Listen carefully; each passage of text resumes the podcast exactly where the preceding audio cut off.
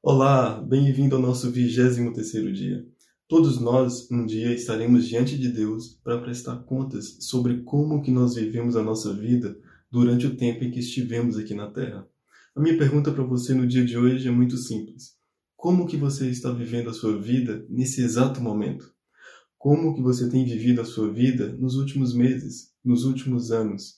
Você tem vivido com uma perspectiva apenas natural terrena ou você tem feito ações, tem tido atitudes com implicações na eternidade? Eu não sei se você sabe, mas todos nós somos eternos. A diferença é que quando nós recebemos Jesus, iremos passar a eternidade com Deus. E quando nós não recebemos Jesus, nós iremos passar a eternidade no inferno. Então, todos nós somos eternos. O que difere é onde nós iremos passar a nossa eternidade. E para além disso, existe uma recompensa, existe um galardão para quando nós fazemos a obra de Deus. Então, em relação a esse segundo tópico, esse segundo detalhe, é que eu quero fazer essa pergunta: como que tem sido a sua vida nesse exato momento? Como tem sido a sua vida ultimamente? Você tem tido uma perspectiva da eternidade ou apenas uma perspectiva natural?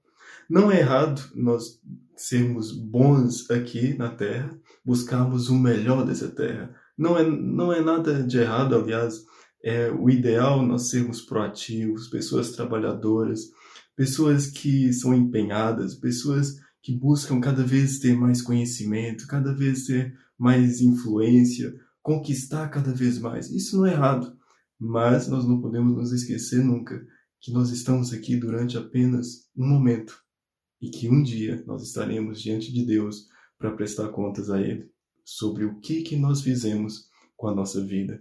Certamente Deus te deu aptidões especiais. Talvez seja na escrita, talvez seja na comunicação, talvez seja ao falar, talvez seja na área da informática, talvez seja na área das artes, da fotografia, da pintura, não sei. Talvez Deus te deu uma aptidão especial, um talento especial, um dom especial na área da medicina, talvez na área da ciência, da física. Não sei qual é a sua área, mas hoje eu te convido a refletir sobre isso.